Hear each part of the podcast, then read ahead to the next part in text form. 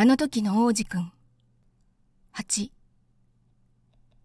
ほどなくして、その花のことがどんどん分かっていった。それまでも王子くんの星にはとてもつつましい花があった。花びらが一回りするだけのじっとも場所を取らない花だ。朝気がつくと草の中から生えていて夜にはなくなっている。でもあの子の言った花はそれじゃなくて、ある日どこからか種が運ばれてきて芽を出したんだ。王子くんは間近でその小さな目を見つめた。今まで見てきた花の目とは全然違っていた。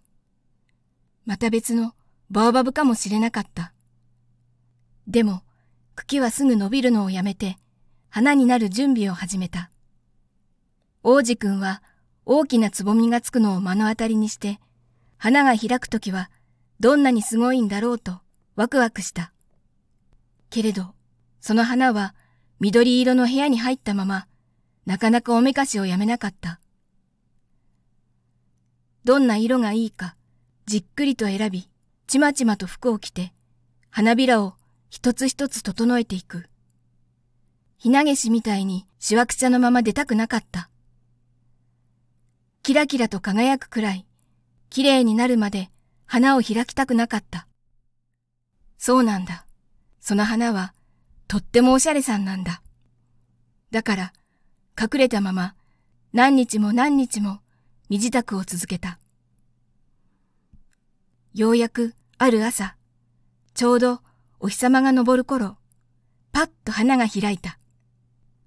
あまりに気を配りすぎたからか、その花はあくびをした。はあ、目が覚めたばかりなの。ごめんなさいね。まだ髪がくしゃくしゃ。その時、王子くんの口から思わず言葉がついて出た。綺麗だ。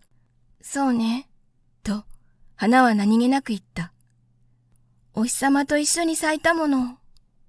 この花、あまりつつましくないけど、心が揺さぶられる。と、王子くんは思った。そこへすぐ花の言葉。朝のお食事の時間じゃなくて、このまま私は放っておかれるの？王子くんは申し訳なくなって、冷たい水の入ったじょうろを取ってきて、花に水をやった。こんな調子で、ちょっと疑い深く、見えっ張りだったから、その花はすぐに、その子を困らせるようになった。例えばある日、花はこの王子くんに、四つの棘を見せてこう言った。爪を立てた虎が来たって平気。虎なんて僕の星にはいないよ。と王子くんは言い返した。それに虎は草なんて食べない。私草じゃないんだけど。と花は何気なく言った。ごめんなさい。虎なんて怖くないの。ただ風に当たるのは大嫌い。ついたてでもないかしら。風に当たるのが嫌いって、やれやれ、困った花だ。と、王子くんは思った。この花、とっても気難しいな。夜にはガラスの覆いをかけてちょうだい。あなたのお家、すっごく寒い。居心地悪い。私のいたところは、と、ここで花は話をやめた。花は種の形でやってきた。他のところなんてわかるわけなかった。無邪気に嘘をついてしまいそうになったので恥ずかしくなったけど、花はえへんえへんと咳をして王子くんのせいにしようとした。ついたては？取りに行こうとしたら君が喋ったんじゃないか。また花はわざとらしくえへんをやった。その子に押し付けるのは後ろめたかったけど、これだから王子くんはまっすぐ花を愛していたけど、すぐ信じられなくなった。大したことない言葉もちゃんと受け止めたから、すごく辛くなっていった。聞いちゃいけなかったある時、その子は僕に言った。花は聞くものじゃなくて、眺めて匂いを嗅ぐものだったんだ。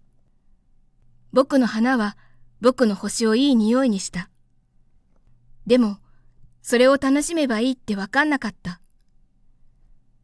爪の話にしても、ひどくイライラしたけど、気持ちを分かってあげなくちゃいけなかったんだ。まだまだ話は続いた。その時はわかんなかった。言葉よりも、してくれたことを見なくちゃいけなかった。あの子はいい匂いをさせて、僕を晴れやかにしてくれた。僕は絶対に逃げちゃいけなかった。下手な計算の裏にも優しさがあったのに。あの花は天の弱なだけなんだ。でも僕は若すぎたから、愛することって何なのかわかんなかった。